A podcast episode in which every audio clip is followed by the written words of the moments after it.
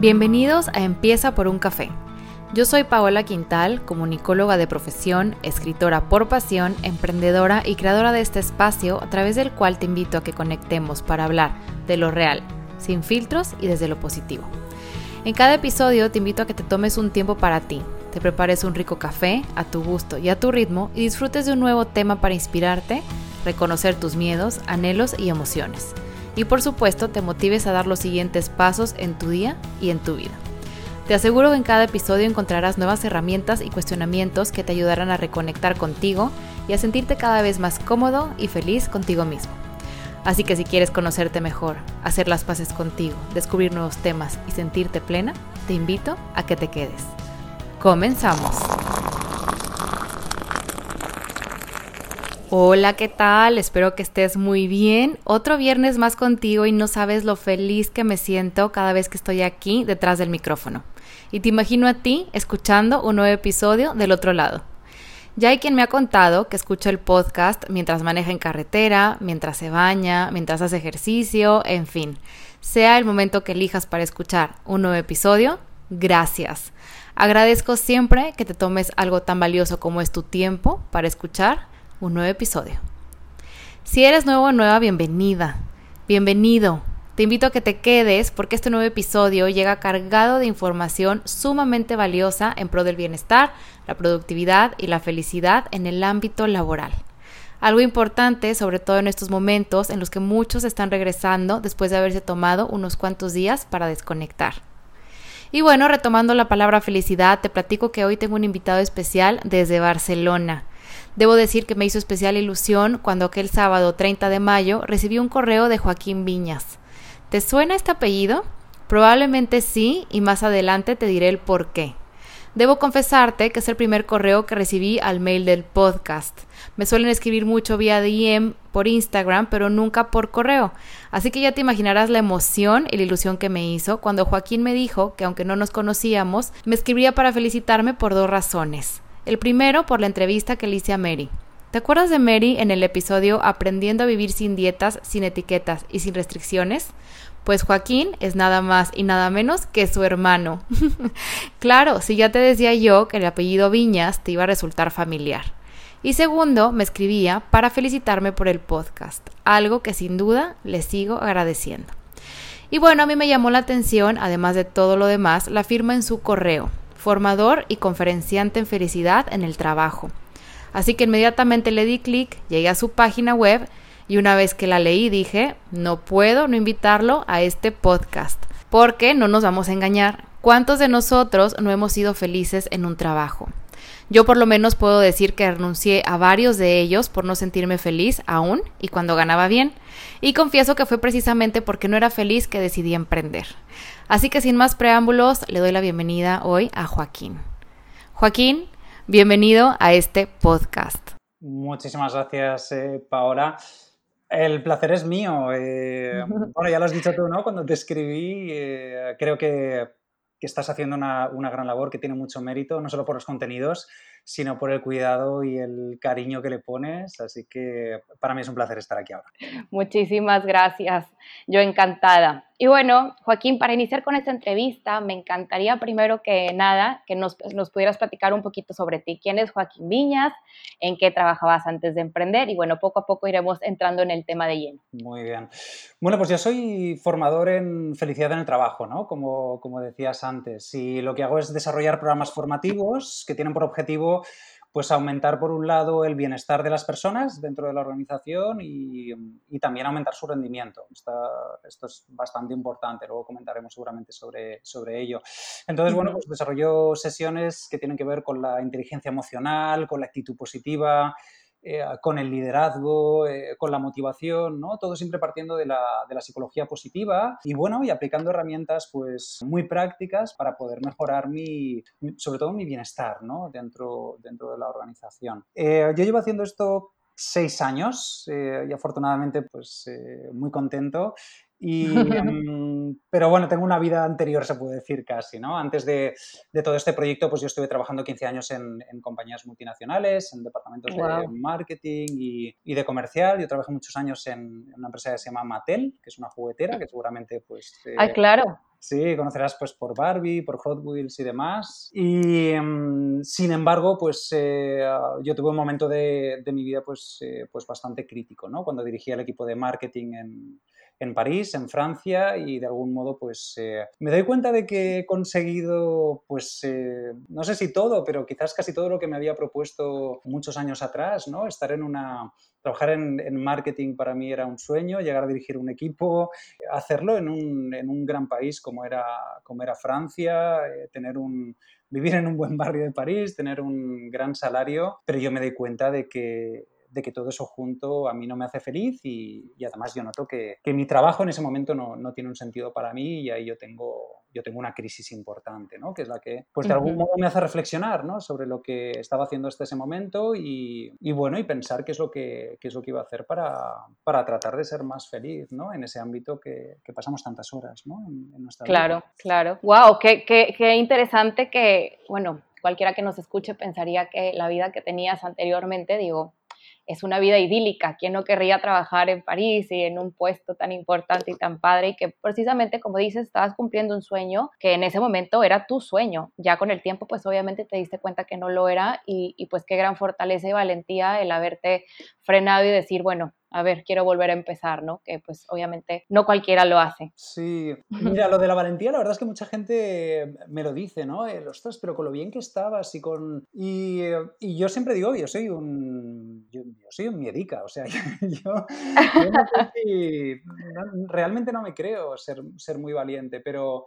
Pero sí que en ese momento de mi vida me hice seguramente algunas preguntas importantes y sobre todo tratar de resolverlas. Y bueno, y fue a partir de ahí cuando, cuando decidí que, bueno, que, yo no quería seguir viviendo así, ¿no? Y que, y que seguramente tenía que haber otras formas de, ser feliz y ahí es cuando afortunadamente y pues, eh, distintas cosas me llevan a descubrir la psicología positiva, que es esa rama de la psicología que trata de ver no tanto qué podemos hacer cuando estamos mal, sino qué podemos hacer para estar mejor, ¿no? Para, para ser más felices.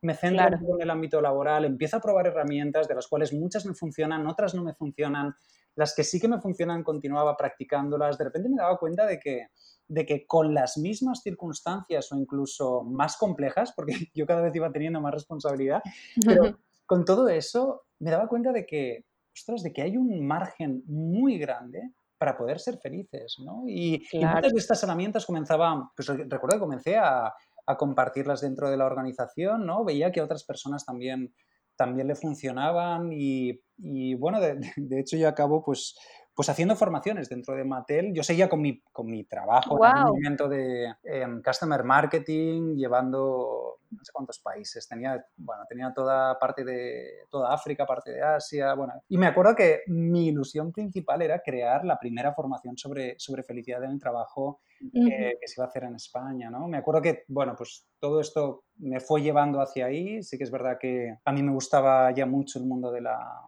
de la formación. Yo ya daba clases en la, en la universidad de otras temáticas, ¿no? Pero ahí llega, el, llega como una especie de eclosión, no sé muy bien cómo, cómo definirlo, que al final me lleva a decir, oye, ¿y si, si te dedicas a, a la formación y lo haces eh, en esta temática, ¿no? Y todo esto que has aprendido, pues lo puedes compartir. Wow, qué bonito, qué bonito, porque se, como que todo se te acomodó, todo se dio poco sí, a poco, ¿no? Sí, yo creo que, y mira, yo sé que tú has tenido también, bueno, cada uno tenemos, hay muchas historias de este tipo, ¿no? Y, y, no sé cómo fue la tuya, pero sí que es verdad que todo fue, cuando tú tienes un objetivo claro y cuando tú tomas de algún modo una decisión, de repente las cosas, o bien porque las buscas o bien porque te llegan, ¿verdad? Pues hace que, que, pues que llegue un momento en el que ya lo veas claro eh, tiras adelante con una determinación tremenda, ¿no? Y, y a mí afortunadamente, pues, eh, pues como muchas personas que han hecho un cambio vital de este tipo, pues, eh, pues me está yendo bien, ¿no? Me encanta, sí, por supuesto. Yo la verdad soy creyente de que cuando uno decide y toma la decisión, el mundo conspira a tu favor. Poco a poco como que todo va llegando y cuando lo tienes claro, el universo te ayuda. Pero bueno, a ver, Joaquín, en tu página web, ya para adentrarnos en el tema, después de esta gran explicación de un poquito más de ti, en tu página web que para quienes nos escuchan pueden ingresar a ella en joaquinvinas.com. Después lo van a encontrar toda esta información en el blog.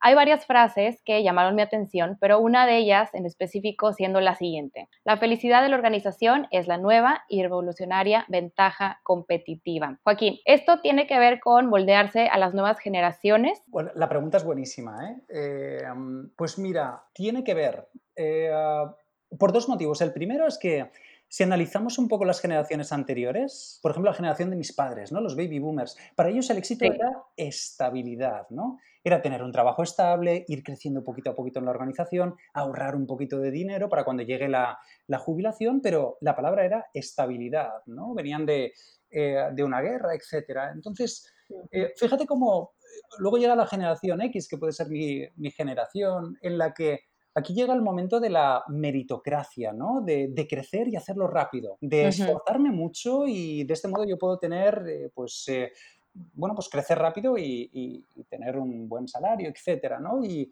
es interesante porque aquí las organizaciones utilizaron dos herramientas que les funcionaron muy bien durante mucho tiempo, que era si alguien está interesado en crecer rápido y además pues quiere tener unos ingresos pues importantes, pues vamos a ofrecer un buen pack retributivo y vamos a mostrar también un plan de carrera. ¿no?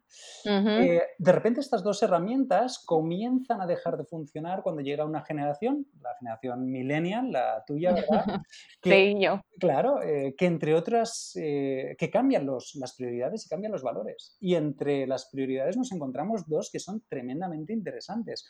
Una de ellas es que os gusta mucho experimentar, probar, eh, y cuando digo experimentar y probar llevado al, mundo laboral, pues esto quiere decir que yo quiero, no solo quiero trabajar en un departamento, quiero trabajar, probar otro departamento y quizás quiero probar otra empresa y quizás quiero probar otra industria y quizás quiero probar otro trabajo, ¿no?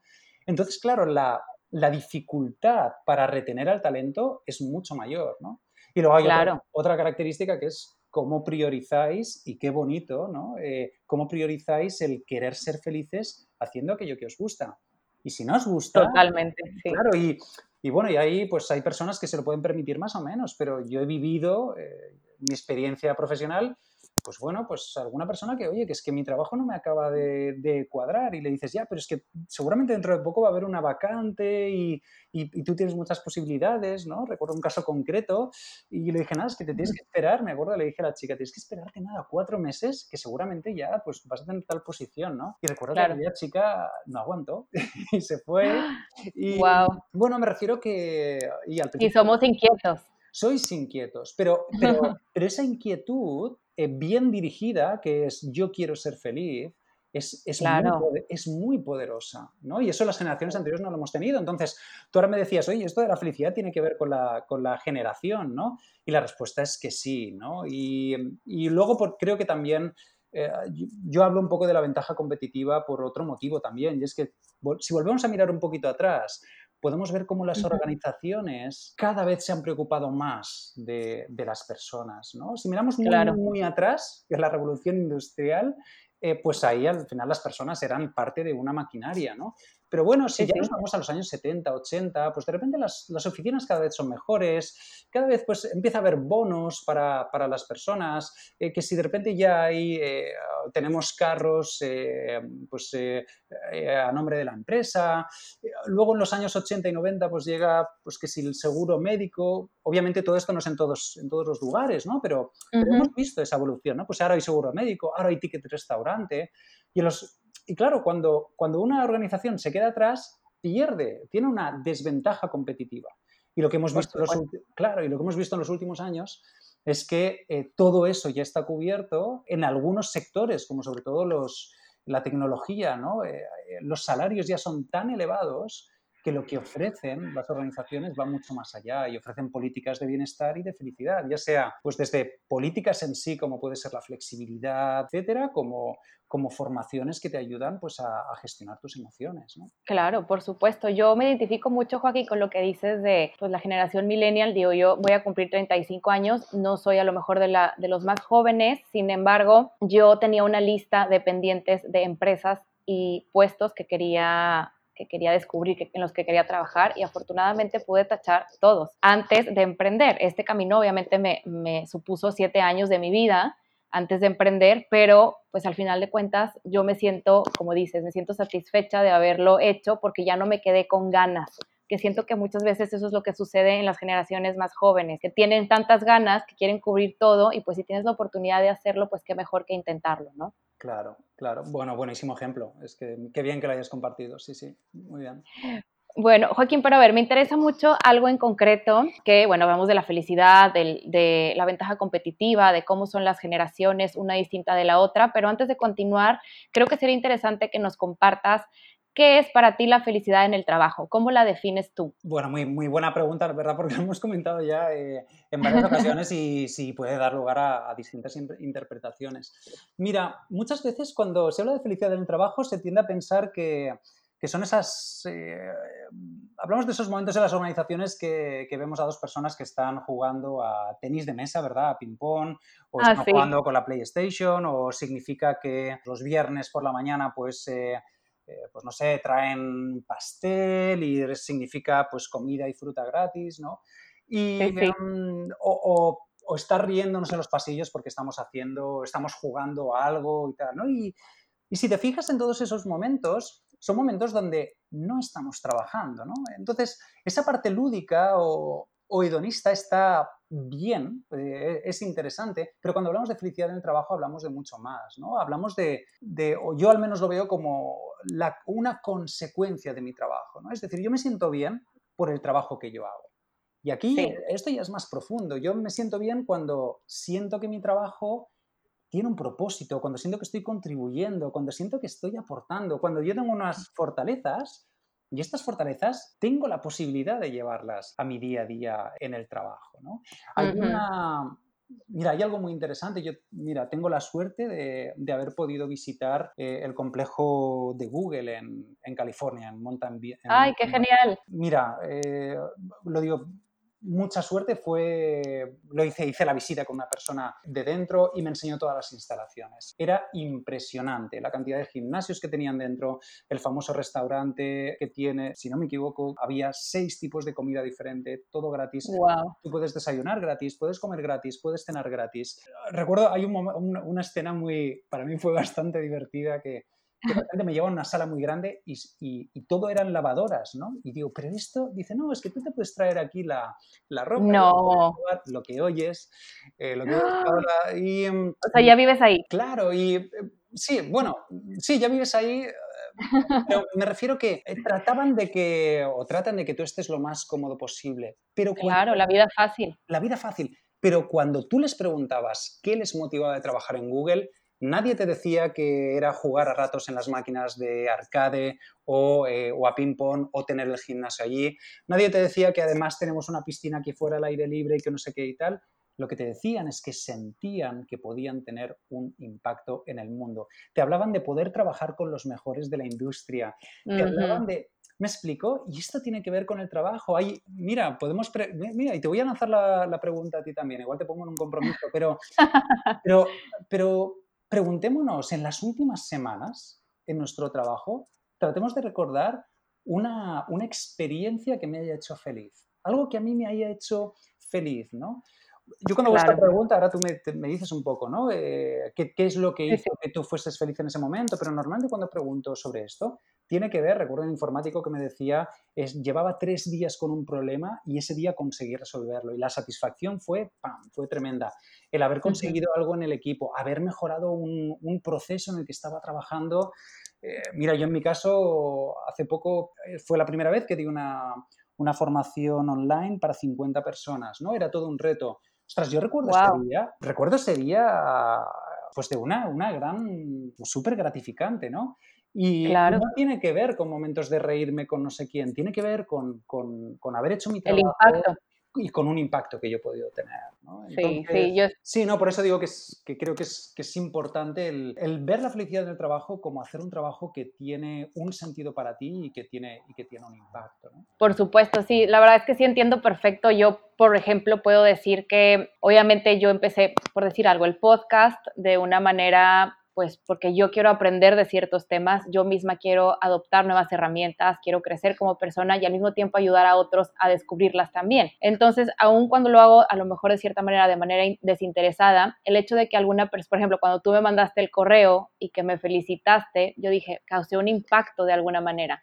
Eso me, me hace sentir mucho mejor que simplemente haber hecho un post que a lo mejor quién sabe a quién le llegó. O sea, el hecho de saber que fue, o sea, que trascendió el trabajo, eh, la entrevista, que van a conocer, que te van a conocer a ti más personas, que puedes llegar a otras, a otras empresas, otras personas, eso para mí tiene un impacto súper importante. Y a mí algo que que me encantaba cuando trabajaba en empresas y que siempre buscaba y que era raro que me lo dieran y que eso también me desmotivaba mucho, que es algo que también vamos a hablar más adelante, es el hecho de que te, te brinden retroalimentación, que te digan qué sí estás haciendo bien, qué no estás haciendo tan bien, o sea, que te den información sobre tu trabajo para que tú puedas mejorar. Cuando no te lo dan, eso también desmotiva muchísimo. Claro, claro, desde luego. Pero bueno, me encanta el ejemplo de, Google y, entiendo perfecto lo, que quieres transmitir, Joaquín, porque sí creo que más allá de que te den comida gratis o que te den un espacio para dormirte, una siesta a media tarde, tiene que ver con que tu trabajo tenga un impacto, que sea importante, que veas el resultado, que veas que lo que haces sí genera un cambio positivo, ¿no? Claro, y que para... Y y bueno, y no podemos olvidar que las, organizaciones eh, tienen que cumplir con unos objetivos financieros, porque si no desaparecerían. Claro, claro. Entonces, yo tengo que sentirme bien en mi trabajo, pero yo tengo que dar también unos resultados, ¿no? Esto es, eh, claro, es, es, fundamental. Es así. Joaquín, y si nos situamos del lado de una empresa, ¿cómo se integra la felicidad? Porque creo que todos entendemos a grandes rasgos qué es la felicidad, pero cómo se ve o cómo se le ofrece a alguien que, por ejemplo, llega a cubrir una nueva vacante. Hablábamos hace unos momentos de la importancia de un plan de carrera bien definido, las típicas prestaciones o beneficios específicos, pero ¿cómo recomiendas tú que se integre este lado? Bueno, hay, hay varias cosas, ¿no? Al final lo que lo primero que tenemos que hacer es ver cuál es mi público objetivo. Si, si estamos hablando de la generación millennial, pues tengo que tener muy claro cuáles son esas, esas prioridades ¿no? y cómo las conecto con la, con la cultura de la empresa. De unos años atrás, por ejemplo, la flexibilidad que se está dando eh, a los empleados, pues cada vez es mayor, ¿no? Pero claro, yo para, dar, para ofrecer flexibilidad tengo que tener la flexibilidad ya integrada en la propia organización, ¿no? Eh, esto es importante. Yo te decía lo del plan de carrera, pero el plan de carrera ahora mismo cada vez es menos, es menos relevante porque, bueno, porque tú a un, a un chico una chica de 20, 22 años le dices que dentro de tres años vas a ser no sé qué, dentro de cinco no sé cuánto, dentro de diez puedes ser tal, igual se le ponen los pelos de punta y, rápidamente. Ahora, claro, le voy a tener que explicar el beneficio que va a tener. Y para vosotros es muy importante. Esa parte de que tú decías de probar está muy ligada con el aprendizaje que tiene cada uno, ¿no? Entonces, bueno, ¿cómo, ¿cómo te va? ¿Qué es lo que vas a poder también aprender, aprender aquí, ¿no? Y, y sobre todo, pero de nuevo, esto tiene que estar en la, integrado en la cultura de la organización, ¿eh? ¿Cómo vamos ¿cómo vamos a hacer para que tú puedas eh, dar tu máximo potencial? ¿no? Es como tú tienes unas, un talento ¿no? Que, hay que descubrir y cómo vamos a hacer que ese talento salga y que tú lo puedas aplicar a la propia organización. ¿no? Entonces, bueno, más allá de lo que hablábamos de pues, que haya un buen pack retributivo y ciertos beneficios y tener unas oficinas pues, que sean dignas y que tengas un salario digno, etcétera, pues, pues en esa en eso que ofrecemos, ¿no? Pues aparte de estas medidas de flexibilidad y demás, está el cómo también a ti te vamos a cuidar, ¿no? Y, aquí es donde entran, que seguramente pues, en algún momento igual o también te, podría ampliar un poquito más en, la importancia de la, propia formación, ¿no? de cómo desde, desde las capacitaciones te podemos ayudar pues, a gestionar mejor tus emociones, ¿no? a que tú puedas tener un mayor impacto, a, mejorar tu actitud en momentos como el actual que estamos viviendo ahora tan difícil, ¿no? Cómo, claro. puedes automotivarte, ¿no? Y todo esto hace pues que esto conecta un poco con lo que decíamos antes de la ventaja competitiva. Si yo aplico todas estas políticas y mi competencia no lo hace, pues ahí tengo una ventaja, ¿no? O como mínimo para estar a la propia altura. Claro, por supuesto. Y Joaquín, algo que eh, quizá no había incluido en esta pregunta, pero que me resulta interesante preguntarte mientras te escucho es, ¿cómo le hace una empresa cuando tiene a diversas generaciones dentro de su mismo equipo? Bueno, eh, eso hay que trabajarlo ¿no? Eh, fíjate, y no tanto por la, por la propia generación millennial, porque uno de los valores de la generación es la diversidad. sí, sí, sí. Claro, como os gusta aprender, no tenéis eh, inconveniente en aprender de una persona que sea mayor que, mayor que vosotros o vosotras o que, sea, eh, o que sea menor, ¿no? O que venga de otra cultura no. Todo lo contrario. Cuanta mayor variedad, eh, a priori, pues más interesante es, ¿no? Sin embargo, pues mi generación, pues bueno, ahí le puede costar un poquito más, ¿no? Sobre todo en aquellas organizaciones donde, bueno, pues han tenido una, una estructura pues un poquito más piramidal, ¿verdad? Donde el manager es el que da, ya no digo las órdenes, pero las indicaciones, etcétera, ¿no? Entonces... Sí, es que te lo pregunto porque yo, por ejemplo, pues sí, formé parte de algunos corporativos y recuerdo que, bueno, gente de, de más edad ocupaba los puestos más importantes, por decirlo de alguna manera. Cuando escuchaba a sus equipos más jóvenes proponer, pues era muy difícil llegar a cambiar algo. O sea, siempre era como, no, eso no, no, eso no. Entonces, pues obviamente eso también te desmotiva, ¿sabes? Claro. Y para mí esto, de nuevo, tiene que ver con la cultura de la organización, ¿no? Si tienes una, una, organización que es tremendamente estructurada, piramidal, eh, pues va a ser muy difícil que se escuche a, a las personas, ¿no? Y, y, entonces, pues claro, integrarlo va a ser, va a ser muy complicado, ¿no? Entonces, bueno, ahí, ahí hay un trabajo que hacer, ¿no? No solo, claro. no solo a nivel de, de, formación en sí, sino a nivel de trabajo de la, de la propia estructura o de cómo queremos trabajar, ¿no? Porque ese tipo de organizaciones, pues bueno, están, ya son obsoletas, ¿no? sí, tienen que cambiar, tienen que cambiar porque pues sí, cada vez ocupa más espacio la gente más joven, con otras ideas, como dices, con gustos distintos, con ganas de crecer, de proponer, no puede trascender y como dices, al final del día tienen que ser productivos, tienen que generar para la empresa y pues si no funcionan por dentro, pues ni cómo llegar a, causar un impacto, ¿no? Sí, sí, y conocimiento, o sea, fíjate que has dicho, ¿no? Como pues tenemos unas formas de pensar un tal y tenéis un conocimiento que las otras generaciones no tienen. Y esto, esto con la generación millennial es la primera vez que ha sucedido. Por ello, la, dificultad, la dificultad a veces de, esa convivencia. ¿no?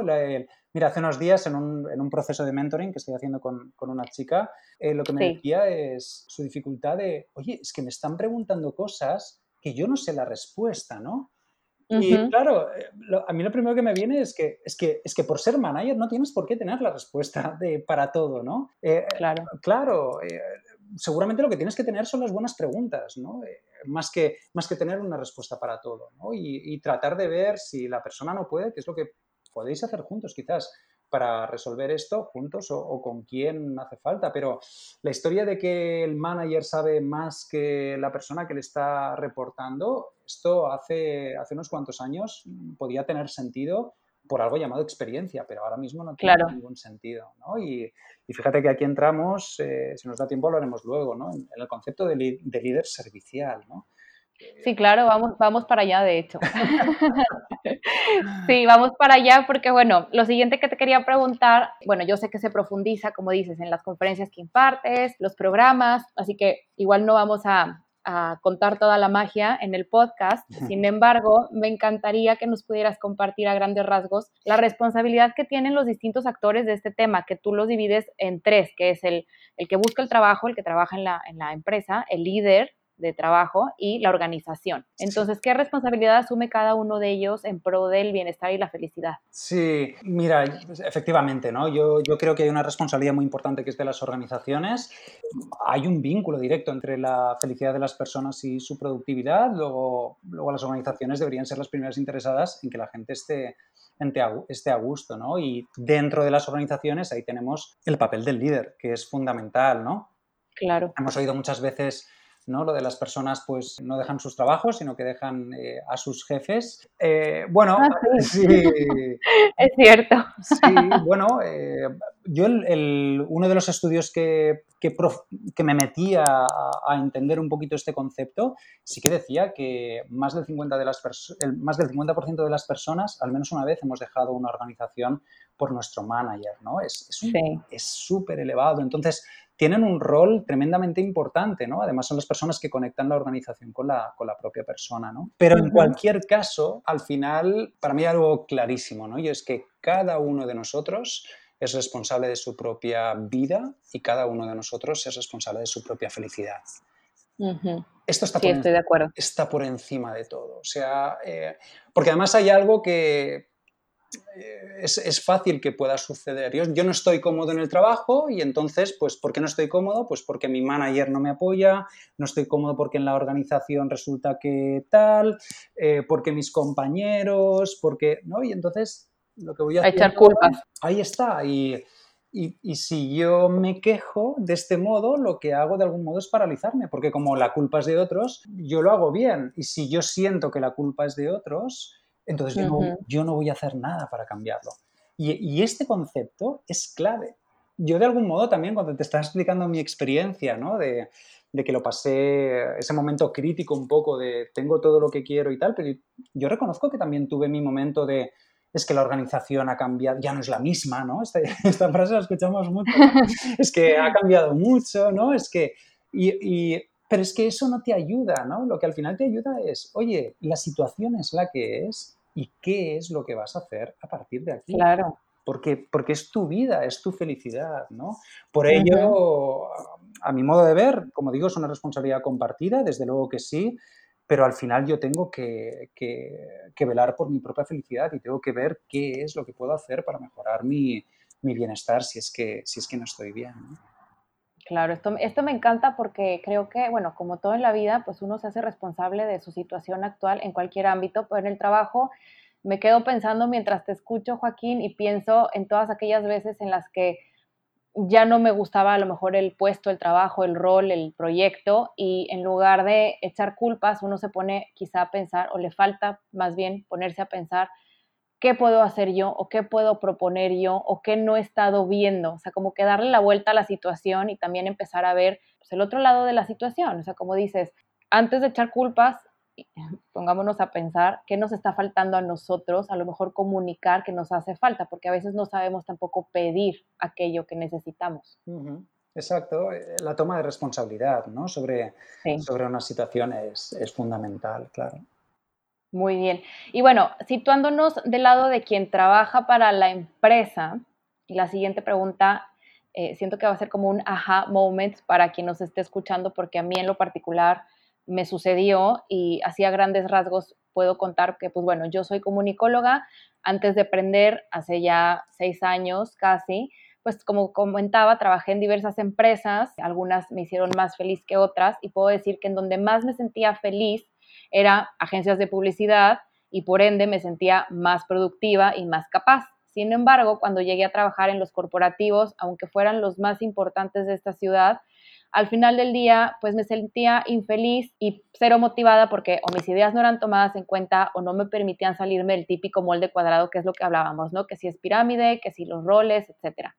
Entonces, bueno, al final, como comentaba, pues emprendí y hoy en día, en mi emprendimiento, pues está el lado creativo, el unir conceptos que normalmente no se unen y me he dado cuenta de que cuanto más feliz soy con un proyecto, mejores ideas tengo y más motivada me siento por la mañana de decir, ya quiero despertarme. O sea, el día anterior, en la noche, yo tengo esa sensación de, ya me quiero despertar para seguir. Entonces te quería preguntar, Joaquín, ¿cuál es el vínculo que existe entre la felicidad y la productividad? Bueno, muy buena pregunta otra vez. Bueno, hay muchos estudios que han demostrado los vínculos ¿no? que, existen entre los dos. Sonia Lyubomirsky, por ejemplo, que es una de las personas de referencia en un metaanálisis que presenta en su libro eh, The How of Happiness, eh, creo que traducido al español es eh, La ciencia de la felicidad, creo. Y, ella nos habla, pues, eh, por un lado, por ejemplo, la, precisión en las tareas de personas que se sienten felices, pues, si no me equivoco, era un 31% superior, la productividad también andaba por esos porcentajes en tareas que se pueden medir. Todo esto hay que decir que no podemos extrapolarlo, ¿no? Son estudios que se hacen, pues, en una empresa concreta, en una tarea concreta, ¿no? pues, claro. vamos vamos a medir, ¿no? En comerciales, por ejemplo, en Estados Unidos, eh, en el sector de, la automoción, ¿no? Pues eh, en este caso, eh, los comerciales felices vendían un 37% más y en tareas, por ejemplo, que requieren de habilidades cognitivas, ¿no? Es decir, que, requieren de pensar de algún modo, entre ellas, pues la creatividad, que justo lo acabas de mencionar, pues resulta que las, personas, las personas que son felices son tres veces más creativas que, la media. ¿no? Eh, con lo cual, bueno, primero, afortunadamente, eh, hay estudios que nos, que nos muestran el vínculo, ¿no? Pero fíjate, yo voy a ir un, un paso más allá, ¿no? Y es que históricamente hemos creído que el éxito es lo que nos va a dar la felicidad, ¿no? Y esto es una tremenda trampa, ¿no? Porque mi, vida está continuamente, ¿no? Yo me voy poniendo ciertos, eh, ciertos objetivos. Cuando somos pequeños queremos sacar muy buenas notas. ¿Por qué? Porque creo que así tendré éxito y entonces, pues, pues mira, llegaré a una buena universidad. Y cuando esté en la universidad, para tener éxito voy a tener que estudiar mucho y entonces tendré éxito y entonces es cuando yo me pongo ahí la zanahoria, entonces seré feliz pero de repente ya ahora tengo que buscar una empresa. Entonces, pues eh, yo quiero hacer unas prácticas en, una, en, una, organización y entonces, pues si yo lo hago en una buena organización, entonces tendré éxito y entonces seré feliz y luego tengo mi primer trabajo y cuando ya tengo un trabajo, entonces es que si promociono tendré éxito y entonces seré feliz y esto no acaba nunca. ¿no? Y realmente si pensamos en términos económicos. Mira, en el Sonia Lubomirsky y también en el mismo libro de How of Happiness, hay un estudio tremendamente interesante en el que preguntan a personas, les, les preguntan cuál es su salario anual y cuál es eh, el salario que creen que tendrían que tener para lo que necesitan, un salario, digamos, que, que estuviese bien. ¿no? Y, y, lo hacen con personas que, eh, cuyos ingresos son aproximadamente de 30 mil dólares eh, anuales. Okay. Y estas personas dicen que creen que con 50 mil dólares anuales entonces estarían bien. La misma pregunta la hacen a personas que tienen unos ingresos de 100.000 dólares anuales y su respuesta es, creo que yo estaría bien con un salario de 250.000 dólares anuales. Wow. Estamos en una trampa, ¿no? O sea, creemos que, por tener más vamos a ser más felices. Y está demostrado que a partir de un cierto nivel de ingresos, ¿verdad? No, nuestra felicidad no aumenta y, y, no solo eso, sino que en muchos casos eh, esa felicidad desciende, ¿no? Todos seguramente conocemos personas que están en posiciones pues seguramente bastante elevadas, con un estrés tremendo, donde no tienen, tiempo, no tienen tiempo de estar con su familia, eh, tienen problemas de, salud, eso sí, tienen una gran cuenta bancaria, ¿Y de qué te sirve, no? ¿Y de qué te sirve, no? Y, fíjate, y voy un poco más allá, ¿no? Eh, si tienes hijos, ¿cuál es la lección que les estás dando a tus hijos? ¿no? Que claro. es importante el dinero, es mucho más importante que primero ser feliz o que poder estar con ellos, porque lo que tú hagas al final tus, tus hijos lo van, a, lo van a imitar. ¿no? ¿Es eso importante o es importante mostrarles qué es lo que haces para ser feliz? ¿no? Sí, qué bonito mensaje, qué bonita reflexión. Y es cierto, porque yo, por ejemplo, antes de que empezara la pandemia, precisamente, yo era la típica workaholic que trabajaba desde muy temprano hasta muy tarde, sábados, domingos, y me di cuenta de que eso no era vida. O sea, me di cuenta de que necesitaba poner mis prioridades en orden y ahora me doy mis tiempos como deben de ser y si no puedo por alguna razón, me, bueno, pues lo, lo vivimos tú y yo, eh, que estuve en cama, estuve un poco mal y tuvimos que posponer la entrevista y lo digo aquí abiertamente para, para, que sirva como ejemplo de yo misma, eh, la salud me di cuenta que era primero, eh, que obviamente bajar el ritmo, que producir, producir, producir no significa más éxito ni más dinero tampoco, entonces sí comprendo perfectamente y por ejemplo la ciudad en la que yo me encuentro, bueno, yo creo que Barcelona también, el ritmo de vida era muy acelerado o sigue siendo de cierta manera y eso también nos provoca esta sensación de si no hago me siento culpable, entonces ¿dónde, ¿dónde queda la felicidad? Porque por un lado está la culpa, pero por otro lado está que nos dicen que tenemos que hacer mucho para llegar a, a la meta y luego como dices, llegas a la meta y te das cuenta que no eres feliz, tienes el dinero, pero estás cansado, entonces no lo usas, no disfrutas a la familia, ni tu tiempo libre, pues no tiene caso, ¿no? Claro, y, todo el esfuerzo que realizas, o sea, es que ¿cuánto, ¿cuántas horas le metemos a, conseguir un ascenso o a, ¿no? a conseguir todas estas cosas cuando es mucho más fácil ir por la vía directa, que es... ¿Qué es lo que a mí me gusta hacer? ¿Cómo, cómo me siento yo? ¿Qué puedo hacer para estar mejor? ¿no?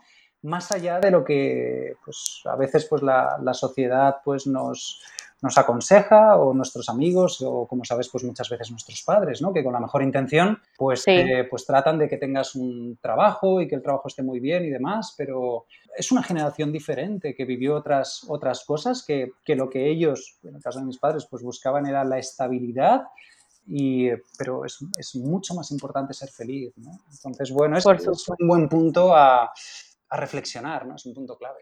Sí, por supuesto que invitaremos a la reflexión a más de uno, estoy segura. Y Joaquín, yo quiero hablar de un aspecto que, como decía anteriormente, es algo que yo misma viví, más bien la falta de, viví la falta de reconocimiento de mi trabajo muchas veces y obviamente yo tuve que aprender a reconocerlo también desde mi trinchera. Entonces te quiero preguntar, en cuestión del aspecto del reconocimiento, ¿por qué es tan importante que una empresa recuerde esto como un factor clave para que sus equipos se sientan pues motivados y felices? Mira, el, reconocimiento es uno de los, eh, de los mayores generadores, no solo de motivación, como explicas, sino también de, bienestar, ¿no? Mm. Y, y, es interesante porque además es de una... es tremendamente fácil eh, aplicarlo y además no tiene coste, al menos lo que es un reconocimiento verbal. Hay muchos tipos de reconocimiento, yo puedo reconocer con un bonus, etc. Pero, pero no está demostrado que un reconocimiento de un bonus tenga un mayor impacto que, que una frase eh, potente, dicha en el momento adecuado, después de que la persona ha hecho un gran esfuerzo. No está demostrado que, un reconocimiento económico tenga un mayor impacto. ¿no? Que, bueno, si te lo dan, pues está bien, pero, pero no, es no, es, no es fundamental que sea así. ¿no? Entonces, la gran pregunta es, ostras, ¿y, por qué no se practica más ¿no? Eh, el reconocimiento? Y bueno, cuando les preguntan a los, eh, a los managers, suelen contestar dos cosas. ¿no? La primera de ellas es, es que no tengo tiempo. Eh, respuesta incorrecta, todos tenemos 24 horas al día, lo único es que hay que decidir si quiero reconocer o no el trabajo de las personas de mi equipo en ese, en ese tiempo o en esa semana. Y la otra es, eh, pues se habla muchas veces de, bueno, es que es su trabajo, ¿no? Es decir, ¿por qué voy a reconocer algo que es su trabajo, ¿no? Ah, sí, claro. Eso lo he escuchado muchas veces. Pero el impacto que tiene es tremendo. Y fíjate, yo te voy a hacer una, aquí una conexión de nuevo con la pues con la generación millennial, ¿no? Sois la primera generación que ha nacido con la, un poquito con la cultura de, eh, tener feedback, ¿no? Eh, yo cuelgo algo en Instagram y ahí tengo cierta eh, retroalimentación, o en Twitter, o ¿no? Todo esto en las generaciones anteriores no existía. Entonces, es algo, o voy a, voy a reservar un restaurante. ¿no? Entonces, lo que hago es, obviamente, pues ver los reviews, ¿no? Los comentarios es que tiene el restaurante, ¿no? Entonces, es algo a lo que estáis habituados. ¿Qué sucede? Que si llegamos al, al, eh, al lugar de trabajo y yo no recibo eh, ese feedback, yo me siento perdido, yo no sé si lo estoy haciendo bien o lo estoy haciendo mal.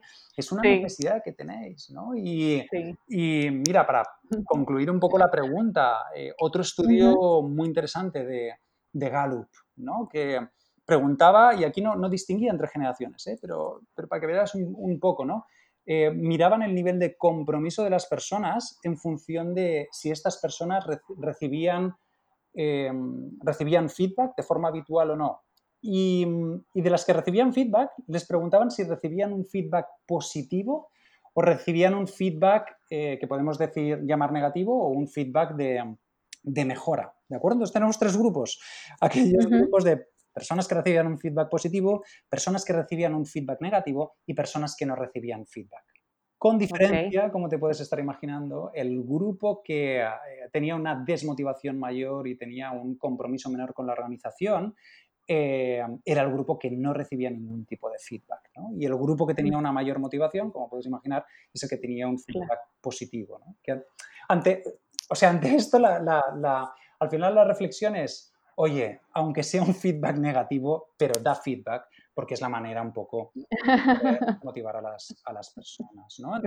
sí, algo. Claro, entonces tú hablabas de, recapitulando un poquito, ¿no? Hablabas de, esta, de la importancia del reconocimiento y el reconocimiento es un, es un tipo de, de, feedback positivo, ¿no? Con lo cual eh, es, es, tremendamente importante. Y fíjate en los programas de liderazgo, de liderazgo positivo que, yo realizo pues, con, una colaboradora, tenemos una sesión que es exclusivamente sobre cómo dar un reconocimiento de impacto. Y estamos, claro, y estamos cuatro horas, o sea, algo que parece muy sencillo, pero bueno, es que, es que podemos decir un simple gracias o podemos explicar, eh, mostrar qué es lo que ha hecho la persona, eh, mostrar que sé lo que ha hecho, mostrar que sé cómo lo ha hecho, mostrar el beneficio que eso ha tenido para el cliente, para la organización, para tu compañero, para quien sea, ¿no? Y esto, eh, bueno, pues, pues, impacta, como decías, en, directamente en la motivación, ¿no? Como tú lo viviste un poco, ¿no? Eh, por, la carencia, claro. por la carencia. Sí, yo la verdad es que ya si lo pones en una balanza y me dices, ¿qué prefieres? ¿Un bono o que me den retroalimentación y me digan qué sí hice bien, cómo impactó, etcétera? Yo prefiero que me digan qué hice. O sea, mm. Muchas veces digo, obviamente depende de las circunstancias, pero a mí me gusta saber porque me gusta, como ya lo hemos repetido muchas veces, me gusta aprender y crecer. Entonces no hay manera de crecer nada más. O sea, el dinero no me hace crecer. Claro. claro.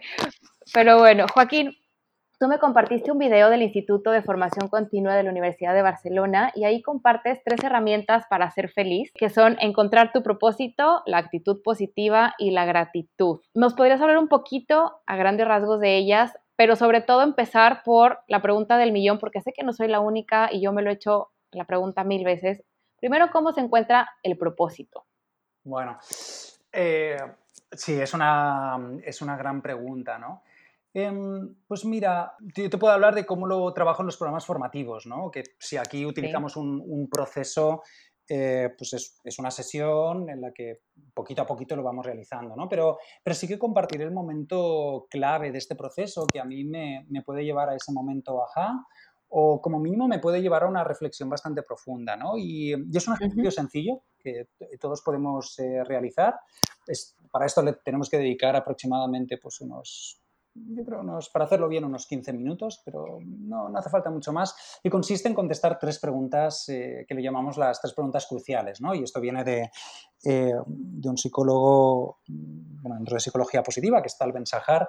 Y, mm, y, bueno, consiste en preguntarme, en primer lugar, mm, qué es eso que a mí me gusta hacer, ¿no? Y, ahí pensar en cosas que a mí me gustan hacer en mi trabajo, en mi trabajo actual, en trabajos pasados que yo haya tenido, en mi vida personal, qué es lo que a mí me gusta, ¿no? Y, yo hago una lista bastante extensa.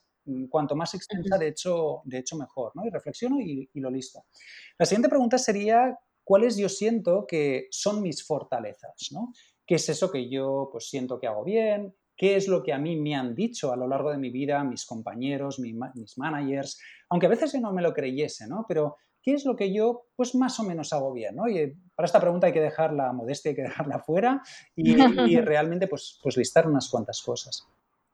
Y la tercera de ellas es eh, qué es lo que yo hago que para mí tiene un sentido. ¿no? Luego hablaremos un poquito de propósito, ¿no? pero ¿qué hago que tiene un sentido? Y, y esto es el sentido que alguien puede decir, bueno, pero esto puede ser parecido a lo que te gusta, ¿no? Y no exactamente, ¿no? Yo, yo suelo explicar que eh, seguramente, mm, por ejemplo, poner bombillas, ¿verdad? O cambiar bombillas no es algo que en sí pues tenga un propósito, ¿no? Y, ahora seguramente pues estarás diciendo, ¿pero qué me está diciendo Joaquín aquí de las bombillas? Pues mira, eh, para mí cambiar bombillas tiene, un, tiene, un, tiene un, sentido, ¿no? Y es que pues mi madre tiene 78 años, creo, eh, entonces, bueno, ella vive sola en su casa y yo, pues una vez a la semana tengo la, suerte de poder ir a verla y estar con ella. Y bueno, y ella tiene una lámpara que es bastante grande y pues no sé muy bien por qué, pero las bombillas, pues bueno, con bastante frecuencia se van, se van estropeando, se ¿no? Se funden. Y entonces, pues yo cuando estoy con ella siempre le pregunto, oye, ¿hay alguna cosita que hacer por la casa, algo que necesitas que te ayude, ¿no? Y bueno, y de vez en cuando pues me dice, mira, se me ha estropeado otra bombilla, ¿no? Entonces, no me gusta cambiar bombillas, ¿no? No, creo que haya nadie que le guste cambiar bombillas. Pero yo cuando salgo de la puerta de mi casa y le he cambiado la bombilla o le he arreglado no sé qué de, eh, de la cocina que necesitaba tal, bueno, pues eso a mí, para mí eso tiene un sentido, ¿no? Que es ayudar a una persona pues que, pues la quiero mucho y que, que tiene pues eh, ciertas limitaciones y, ¿no? Entonces, aquí la pregunta es, oye, ¿qué cosas hago yo que para mí tienen un sentido? Y vuelvo otra vez a pensar en mi trabajo, en mi vida personal, ¿no? Eh, oye, es que igual es cocinar, ¿no? Alguien puede pensar, ¿pero tiene sentido cocinar? Bueno, si tú invitas a tus amigos eh, y les preparas una buena comida donde todos vamos a disfrutar, tú a eso le puedes dar un sentido, ¿verdad que sí? Claro, qué rico, sí. Entonces, bueno, eh, contestando estas tres preguntas, ¿qué es lo que a mí me gusta hacer? ¿Cuáles son mis fortalezas? Y, qué es lo que para mí tiene un sentido, trato de ver ahí, eh, una vez tengo las respuestas, pues trato de ver qué coincide, ¿no? Y normalmente lo que suele suceder es que coinciden pues dos o tres conceptos, ¿no? No hace falta que sea exactamente así, pero dos o tres conceptos y, y en esos conceptos de algún modo tiene que haber algo relacionado con el propósito. Si no es el propósito en sí, pues como mínimo yo ahí tengo algo que, que a mí me motiva. Una idea. Sí, una idea, un concepto, pero que a mí me va a motivar, porque ¿cómo nos sentimos cuando hacemos algo que nos gusta, que resulta que hacemos bien y que además sentimos que tiene un impacto en otras personas? No, genial, magia por dentro. Claro, o sea, pues, pues yo te pregunto a ti, ¿no? O sea, ¿cómo te sientes cuando tú, a ti te gusta hacer este podcast, Tú no vas a decir que lo haces bien porque eres muy humilde, pero ya lo digo yo, lo haces, claro, lo haces con un cariño, lo haces tal, y resulta que esto está teniendo un impacto en otras personas. Pues, ¿cómo te sientes? A mí me encanta, me encanta, me fascina, sí, o sea, me emociona. Claro.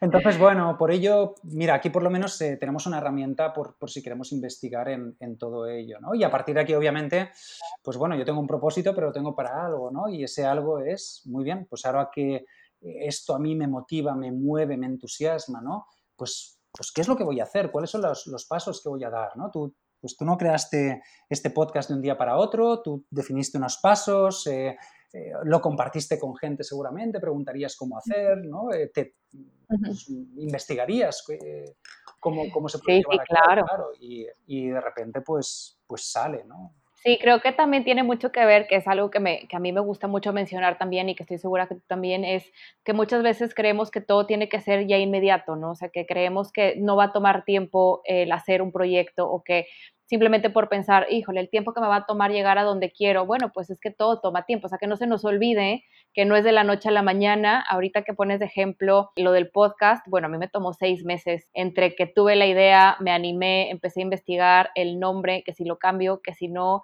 que si la página para el blog, que si cómo se pone en Spotify, o sea, eh, es un proceso largo, que sepamos que es un proceso. Claro, eh, bueno, y aún tú has dicho seis meses, y, aún me ha parecido francamente poco tiempo, ¿no? Eh, también que, sepamos que es que puede durar mucho más. En mi caso, mi, proceso hasta convertirme de algún modo en formador de unas temáticas como esta, eh, llevó mucho más. Yo estuve aproximadamente unos dos años, ¿no? Y, pero todo comienza con un pequeño primer paso, ¿verdad? Todo sí, el punto es querer. Claro, claro, claro. Sí, yo con mi emprendimiento puedo decir que, bueno, cumple seis años el próximo febrero, pero creo que hasta ahorita, en, esto, en este 2020, puedo decir que ya sé exactamente a dónde lo quiero dirigir, porque en el camino he ido descartando muchas cosas que ya no quiero y que ahorita tengo la claridad. Entonces es un proceso con distintos proyectos, distintos clientes, distintas metas y bueno, te toma tiempo. Claro, Ese es el resumen. Claro. Y fíjate que, ahora estamos hablando un poco de personas que a lo mejor quieran hacer cierto. Bueno, estamos hablando de casos de, cambios de, trabajo, pero, pero fíjate cómo a, mí me contratan las organizaciones para hablar del propósito dentro de la organización. Es decir, que todo esto que, estamos explicando, esta respuesta a las tres preguntas cruciales, eh, en los programas formativos lo que hacemos es, muy bien, y ahora, esto que te ha salido aquí, si a ti lo que te más te motiva, lo que te apasiona, es poder ayudar a otras personas a resolver problemas. Si a ti lo que te motiva es dar formaciones, porque te has dado cuenta de que, de que cuando tú explicas a otras personas, ¿no? Es, es lo que a ti te apasiona. La siguiente pregunta es, ¿cómo puedes aplicar esto dentro de la organización? Y ahí, y a partir de, aquí hay otra parte de proceso un poquito de brainstorming, ¿no? Pero aquí es donde de repente de algún modo se produce un poquito de magia, ¿no? Y, te encuentras, si quieres te comento algún, algún ejemplo, ¿no? De, sí, claro. recuerdo una, una, chica trabajando en el departamento comercial de una empresa de marketing online, una muy buena comercial y, y, un poco en ese, en ese proceso eh, se reconfirma o se le confirma que, que, a ella le gusta mucho dar formaciones, ¿no? Y entonces lo que dice es, hombre, pues quizás yo podría dar una formación sobre temas comerciales, ¿no? Eh, dentro de la organización. Y fíjate el beneficio, no solo para ella, que de repente va a empezar a hacer cosas que le gustan más, sino que si lo piensas fríamente, ¿quién mejor puede dar una formación sobre venta? Seguramente que una persona que conoce la organización, que es muy buena vendiendo y que resulta que le apasiona dar eh, dar sesiones formativas, dar capacitaciones, ¿no? Eh, es posible que necesite ayuda, porque, porque al principio quizás no lo haya hecho nunca, pero de repente tienes una persona dentro de la organización que, eh, bueno, que, va a hacer una tarea que, puede ser una tarea clave y que lo va a hacer con una pasión tremenda. Pongo este ejemplo un poco por, por ver que, el propósito puede ser algo, eh, pues, eh, como muy, a veces, ¿no? Se le, se le da un, un áurea, ¿no? De, que es algo, y, a veces lo, cuando hacemos este tipo de ejercicios, lo, que salen son cosas pues, eh, pues mucho más, podemos decir, terrenales, mucho más del día a día, muchas veces son acciones y que esto lo podemos llevar a, nuestro día a día en el trabajo. Eso es lo importante. Claro. Claro, y yo sentiría entonces que ya al encontrar tu propósito, por supuesto que esto te recarga o va de la mano con la actitud positiva, porque obviamente te centras en todas aquellas cosas que te gustan, que te motivan, que te emocionan. Y bueno, pues yo un punto que, que bueno, ahorita tú nos, nos eh, dirás más al respecto, pero por ejemplo, la gratitud creo que ya de entrada nos cambia el chip a todos. O sea, en el momento en el que tú agradeces por lo que tienes alrededor, por lo que eh, puedes lograr, eh, por el alcance que tienes, el panorama cambia completamente. No sé si va por ahí el aspecto de la actitud positiva y la gratitud, pero yo, como lo estamos viendo, creo que va un poquito por ahí, ¿no? Sí, pues, tienen mucha, mucha conexión y, tienen mucha conexión por, porque cuando hablamos de actitud positiva, hablamos por un lado de, de, la parte del positivismo, ¿no? Es decir, de ver el lado positivo de las cosas y por otro lado la parte de la actitud, es decir, yo tengo que tener una, acción, ¿no? Eh, yo puedo tener un reto por delante, yo puedo creer que lo puedo conseguir, pero yo voy a tener que, trabajármelo, ¿no? Voy a tener que, eh, pues que hacer, un esfuerzo, ¿no? Y, lo que tienen en común es que la, gratitud eh, se focaliza en los aspectos positivos de lo que nos sucede cada día, ¿verdad? Sí, sí, sí, sí. Yo suelo decir, ¿no? si pensamos en las personas tóxicas, en las personas negativas, que quizás nos hemos encontrado a lo largo de nuestra trayectoria profesional, ¿no? Si pensamos en ellas, ¿eran muy agradecidas estas personas? Y la respuesta es que, bueno, yo no recuerdo, siempre acabo pues no. claro, no, es que desafortunadamente estas personas no tienen la capacidad de ver que también hay cosas positivas que suceden, además de las negativas. Y tiene una gran habilidad en poner foco, pues eso, en todo lo que no funciona y de encontrar problemas hasta donde no los hay. Pero si nuestra mente hace un esfuerzo eh, en tratar de ver qué es lo que sí que funciona, qué es lo que sí que tengo, en vez de lo que, lo que ya he dejado de tener, ¿no? Eh, en, en ver qué es lo que puedo hacer en vez de lo que ya no puedo hacer, el chip cambia, ¿no? Y ahí hay, claro. ahí hay un vínculo muy, muy directo, pues precisamente con la, con la actitud positiva, ¿no?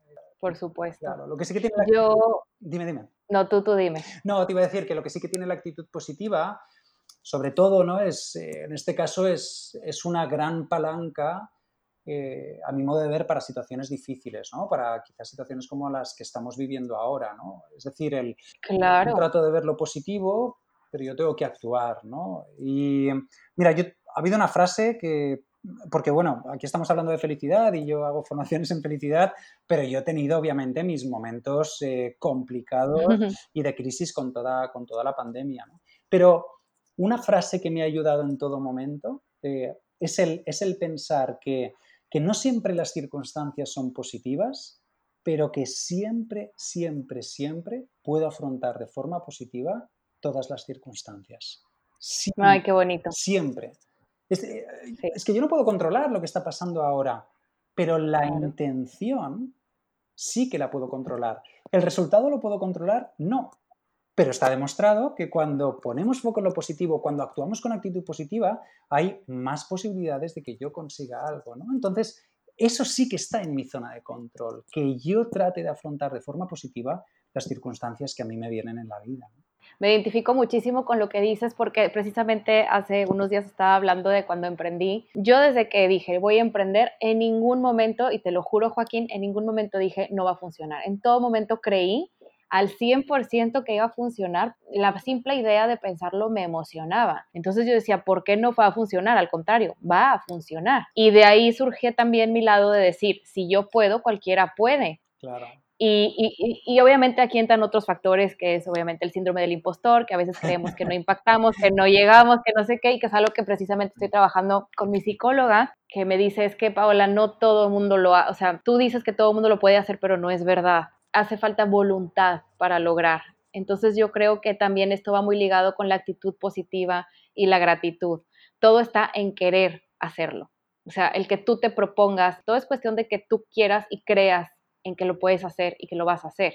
Y como dices, focalizar tu atención en lo positivo, porque es muy fácil irte por el hoyo negro, pero ¿de qué te sirve irte por ahí si no te va a llevar a ningún lado? Sí, sí, y mira, y me haces pensar en algo, yo creo que es, que es importante también, ¿eh? y es no confundir el concepto de actitud positiva con el puedes hacer todo lo que te propongas. Si quieres, puedes. Hay que yo creo que hay que tener mucho cuidado con esas frases, porque, porque yo ahora también me gustaría ser jugador de la NBA de baloncesto y, no, lo voy a... Tengo que ser realista conmigo mismo. Ahora, ah, no, claro. Claro, claro. Por, por, eso, ¿no? Pero en algo que es factible y que es realista, entonces sí, entonces ahí lo tengo que dar todo. Y tú hablabas del síndrome del impostor y, no lo has mencionado, pero, pero tú tuviste seguramente tus miedos, ¿no? Lo que pasa es que ante cualquier miedo de que esto igual no me salga o vaya a salir mal o no sé qué, pero ahí está esa parte de, bueno, pues yo puedo decidir pensar que no me va a salir, ¿no? O, voy a, o, puedo, o puedo pensar que sí que me va a salir. Y ese, ese clic, digamos, eso solo depende de nosotros mismos y es una herramienta tremendamente poderosa. ¿Sabías que este podcast cuenta con un blog? Lo inicié con la intención de no solo brindarte información interesante y cercana, sino también para compartirte reflexiones, experiencias e información complementaria a cada episodio. A continuación te comparto tres títulos para que elijas alguno de ellos y te estrenes en este blog. 1. Canalizar mi energía y disfrutar del camino. Dos aprendizajes que estoy reforzando en terapia. 2. ¿Por qué el amor de pareja está en el querer y no en el necesitar? Y tres, cómo afrontar el duelo personal derivado del COVID-19, en donde entrevisté a la psicoterapeuta Lourdes Plata. Para encontrar estos y otros temas, tan solo necesitas ingresar a la sección de blog en empiezaporuncafé.mx. Por allá te espero.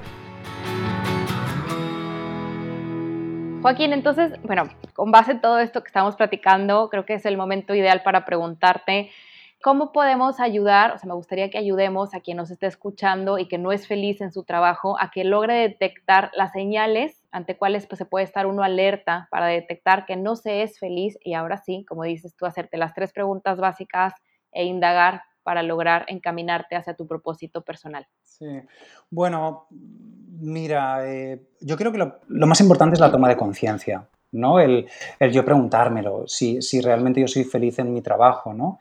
Eso sí es que no te vienen señales. Yo, yo recuerdo en los momentos más críticos, cuando más lo pasaba, yo recuerdo que eh, llegaba la noche ¿no? y, a mí me venía un, pensamiento muy doloroso, que era, hoy has perdido un día de tu vida. ¿no? Es decir, has estado trabajando pues tus 10 horas, tus 11 horas en algo que, ya no estás disfrutando, eh, donde lo has pasado mal, con un estrés tremendo, una presión tremenda, ¿no? Y tu vida, tu vida se va acortando y bueno, pues eso a mí me hizo revelarme, ¿no? Es, eh, yo ¿no? Yo no quiero seguir así el resto de mi vida. Y esa es una buena pregunta, ¿no? Eh, ¿Soy feliz en mi trabajo? Eh, ¿Quiero seguir así como estoy? Porque, porque el cerebro nos lleva a la comodidad, ¿verdad? No, no, es fácil cuando tienes un trabajo estable y dices, uff, y ahora me claro. tengo que meter en esto, y si no funciona, y, y, es que tengo niños, y es que tengo que pagar, pues pues por un piso y sí, sí, pero, pero realmente te merece la pena estar, estar así, ¿no? Entonces yo creo que, es bueno el, tomar conciencia y decir, bueno, en este momento de mi vida yo estoy bien o no estoy bien, ¿no? Y si no estoy bien, pues a partir de ahí preguntarme qué es lo que puedo hacer, ¿no? Y, bueno, es interesante, yo creo, pues eh, pedir ayuda de algún modo, ¿no? Si, si yo no soy feliz, ¿cómo, cómo puedo ser más feliz y la ayuda puede venir desde, desde libros, eh, desde webinars, desde, desde formaciones, ¿no? Desafortunadamente no nos enseñan a ser felices en la escuela ni en la universidad. Claro. Claro, entonces voy a tener que hacer un esfuerzo, pero ¿qué es, qué es lo que puedo hacer, no? Y, y si me doy cuenta de que es que mi trabajo no me gusta, es que eh, he estudiado una profesión que no me gusta, no eres el único. El, otro día leía una, eh, una estadística de,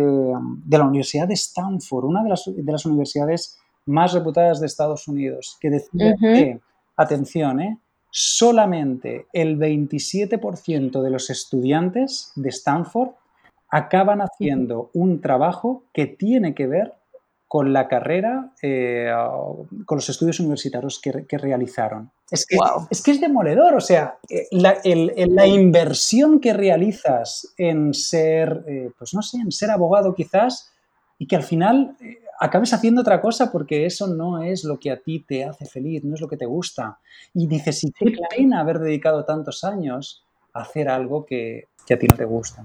Por supuesto, qué triste. Qué triste sobre todo, por ejemplo, estas familias que pues obviamente hay una generación de abuelo, papá, hermano, hijo, tiene que seguir la misma carrera porque así se usa y no te dan pie a estudiar lo que a ti te hace feliz, eso también me parece un poco triste, o sea, dejemos que la gente elija el camino que le hace feliz sin juzgar, porque eso también es muy fácil juzgar al otro por el camino que elige y si a esa persona le hace feliz, pues invitarla a que cumpla su sueño. Al final del día, como dices, estamos aquí para explotar nuestro potencial. Invertimos tantas horas en el trabajo que qué mejor que hacer algo que nos llene. Claro, exactamente. Y yo creo que afortunadamente un poco esto está cambiando, ¿no? Y, eh, e incluso en las organizaciones, ¿no? Como antes te decían qué, cómo, cuándo, dónde hacer las cosas y cómo, cada vez más, pues afortunadamente hay flexibilidad, cómo cada vez más se busca cuáles son los talentos de las personas, ¿no? Y esto lo digo un poco también por, la, por mi propia experiencia, ¿no? En los programas que desarrollamos, pues, pues bueno, pues las, las organizaciones quieren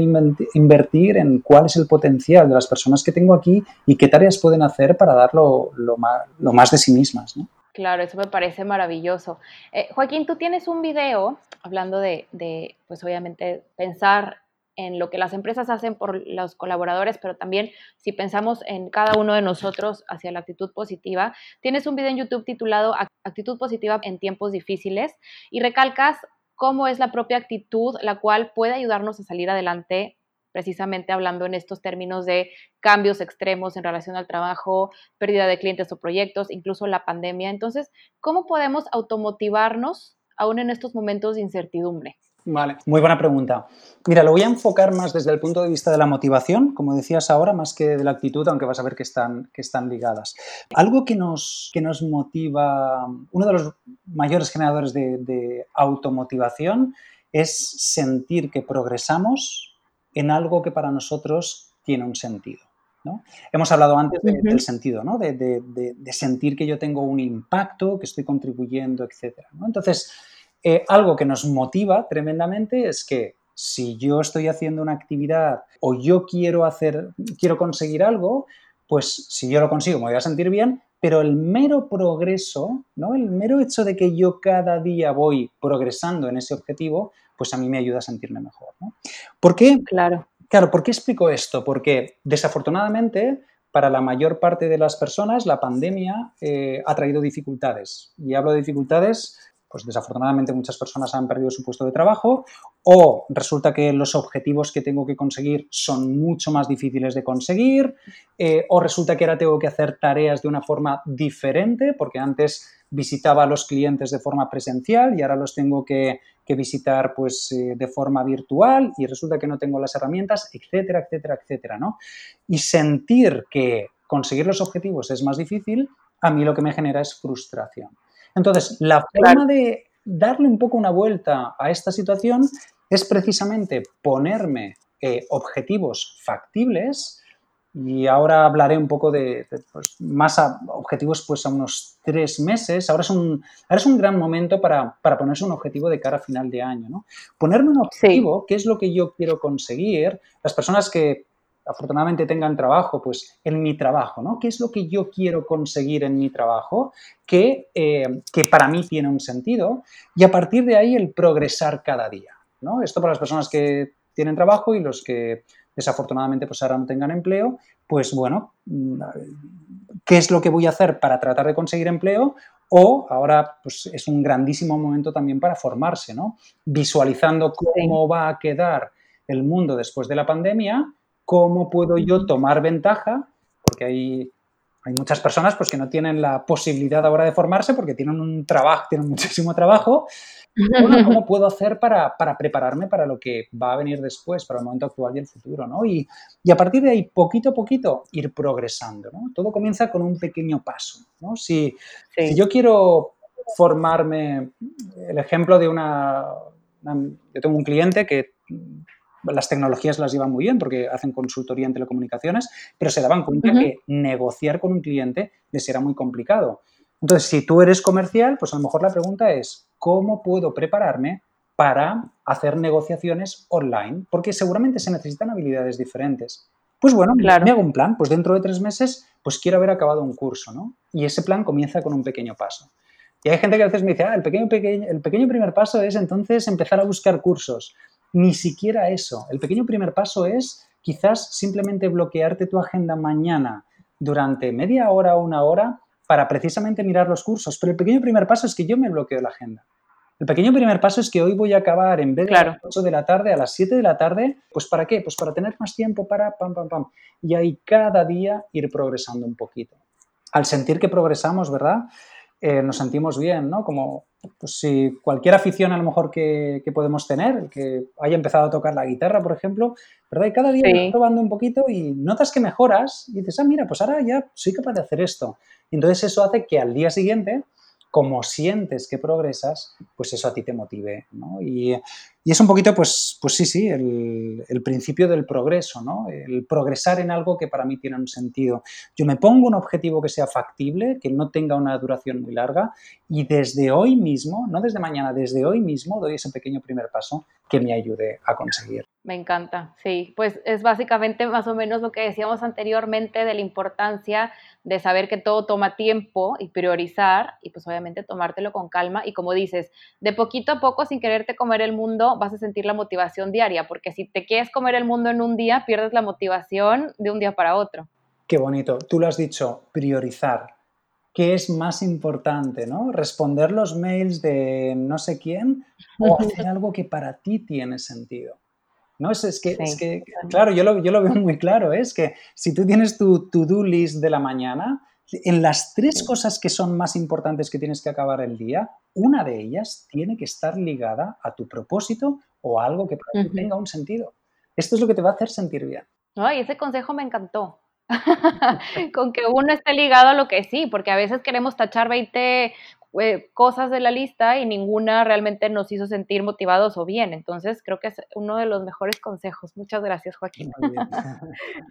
Muy bien. Joaquín, bueno, por último, última pregunta antes de llegar a los cinco puntos más importantes del final del capítulo de hoy. ¿Qué le recomiendas a un emprendedor o un líder de equipo de trabajo para que logre transmitir calma y bienestar a su equipo justo en un momento de crisis como en el que estamos viviendo actualmente? Vale, es muy, muy buena pregunta. Em, lo primero es transmitir, es transmitir esperanza. Y, y aclaro la palabra esperanza porque muchas veces, eh, al menos aquí, eh, tendemos a pensar en esperanza, en que lo último que hay que perder la esperanza, es la esperanza, ¿verdad? Y suena un poco como... No, cuando, cuando hablo de, transmitir esperanza, si te fijas, al final la esperanza es simplemente pensar que el futuro va a ser mejor que el presente. Es muy sencillo. Entonces, en, momentos donde sentimos que las cosas no son como antes, donde, en momentos donde yo tengo al equipo que lo está pasando mal, que está sufriendo, es importante mostrar que lo que estamos haciendo ahora va a ayudar a que estemos mejor en el futuro. Y además es que si no, por, es que si no, no estaríamos aquí, ¿no? O sea, si, si no estamos trabajando para que haya un futuro mejor, no estaríamos aquí. Entonces, lo primero es transmitir, ¿no? Y, y, obviamente no, hay, no, es, no es decir que las cosas van a ir a mejor, lo tengo que hacer con, tengo que demostrarlo, ¿no? Tengo que mostrar eh, pues los pasos que estamos dando. Fíjate que antes hablaba de ese principio del progreso. Bueno, pues tengo que, reconocer el trabajo que está haciendo el equipo cuando estamos mejorando en algún aspecto. Cuando recuerdo uno de mis clientes ¿no? que decían, trabajan con booking.com ¿no? y eh, booking.com paró las, la actividad de, eh, de, golpe ¿no? y entonces pues claro tuvieron que comunicar en la organización que su principal cliente se había caído pero a la vez resulta que tenían otros, otros clientes que, digamos, que estaban aumentando la, facturación, ¿no? Entonces me tengo que basar en esas cosas, en, sí, sí, este cliente se ha caído, pero fijaros cómo hay oportunidades en, ¿no? Y, bueno, pues mostrar eh, precisamente cómo lo estamos haciendo eh, un poquito mejor, ¿no? el otro consejo tendría que ver con, la, con ayudarles a progresar, ¿no? Fíjate, de este de lo que estábamos diciendo antes, si yo siento que lo que hago no tiene un impacto, entonces cuando llegue al día siguiente, eh, pues ¿para qué lo voy a hacer? ¿no? Entonces, claro, eh, es cómo yo les puedo ayudar a que, eh, a que hagan su trabajo y a que su trabajo tenga un impacto. ¿no? Y esto pues implica pues desde hablar con la persona, preguntar qué dificultades tiene, eh, qué necesitas para trabajar mejor, cómo te puedo ayudar, ¿no? Y, estamos hablando, como decíamos antes, de un liderazgo servicial, ¿no? Y la última, claramente, es el reconocimiento, ¿no? Que ya lo hemos hablado anteriormente. El único comentario un poco que aquí me queda es que desafortunadamente la mayor parte del reconocimiento que se realiza suele ser por logros, y si lo pensamos fríamente, pues ahora, con la pandemia que tenemos, cuando es más difícil conseguir objetivos, pues cada vez es, más difícil hacer un reconocimiento por logro, pero hay muchas más cosas a reconocer, ¿no? Eh, podemos reconocer el esfuerzo que está haciendo la persona, podemos reconocer el, progreso que está haciendo, podemos reconocer, ¿no? Como, eh, como, estábamos viendo antes también, los comportamientos ¿no? que está teniendo, teniendo la persona o simplemente... ¿Cómo afrontarlo? Claro, cómo afrontarlo. O sea, ahora mismo... Eh, para muchas familias que tienen a los niños en casa, viven en un, en un piso pequeño, eh, trabajar, a distancia, trabajar a distancia es algo ya extraordinario, ¿no? Pues, pues qué mejor que dedicar unos minutos a decirle a la persona, agradecerle el esfuerzo y reconocer todo, todo lo que está haciendo, ¿no? Eh, bueno, esto pues, obviamente va a tener un impacto en, en el bienestar y, y también en la motivación. Por supuesto. Me encantan los tres consejos, los tres enfoques que nos compartes, eh, precisamente porque creo que en las situaciones más complejas también podemos sacar el área de oportunidad, ¿no? Lo, positivo, lo bueno. Eh, del otro lado también, pues no es nada más la empresa, obviamente la pasa mal por el hecho de no saber qué va a pasar, sino también procurar atender esta preocupación de cada persona desde su casa en pro de que siga motivada, de que le transmita a su propia familia, como dices, esta calma y esta paz de que todo va a estar bien. Pues sí, me parece sumamente interesante lo que nos compartes, Joaquín. y bueno, pues estamos casi cerrando este episodio. Sin embargo, no puedo dejar que, te vayas sin antes pedirte que por favor nos compartas los que para ti son los cinco puntos clave o cinco cuestiones más importantes de esta plática que te gustaría que sirvieran de reflexión para quien nos esté escuchando en estos momentos.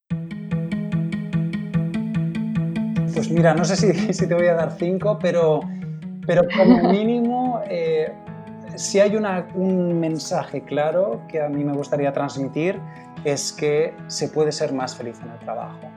Eh, fíjate que no hablamos de la felicidad absoluta, sino simplemente hablamos de términos relativos, de yo estoy en un punto de bienestar y yo puedo estar mejor. Ahora bien, esto lleva tiempo y esfuerzo.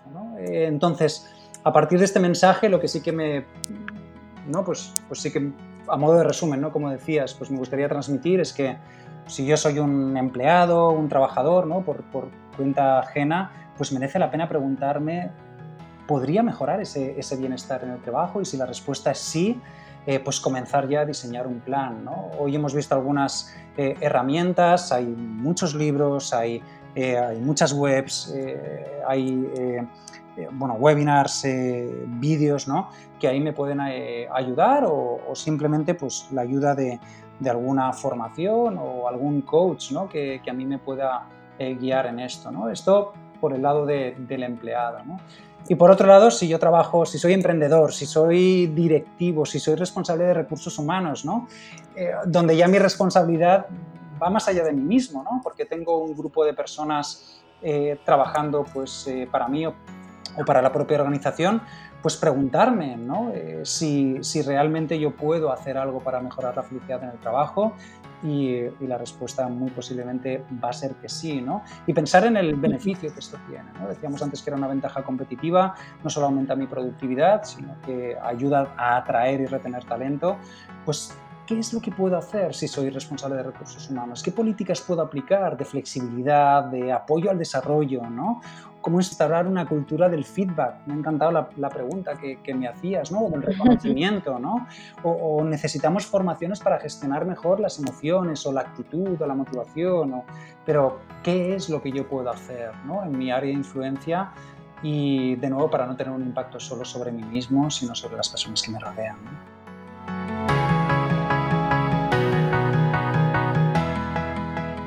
Encanta, me encanta Joaquín. Pues mira, nuevamente, yo podría pasarme aquí otras dos horas platicando feliz. Y yo, yo también.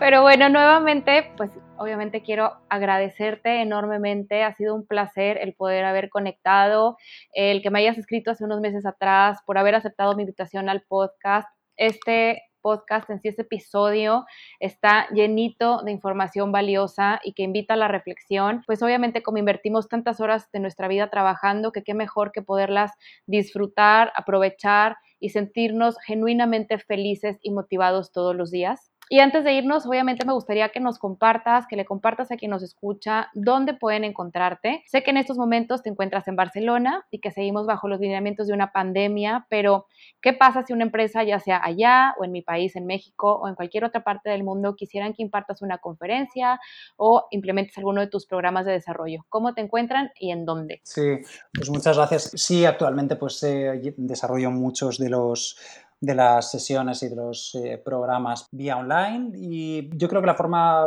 las formas más fáciles son o a través de mi web en www.joaquinvinas.com eh, o directamente a través de LinkedIn también, eh, contactando directamente en mi perfil de LinkedIn, Joaquín Viñas Galán en este caso, o si metes Joaquín Viñas Felicidad ya normalmente ya ya sale. Y ahí, pues, eh, tanto una como a otra, o incluso las sesiones de mentoring, en este caso, pues, más dirigidas a personas individuales, pues, pues ahí mismo me, pueden encontrar.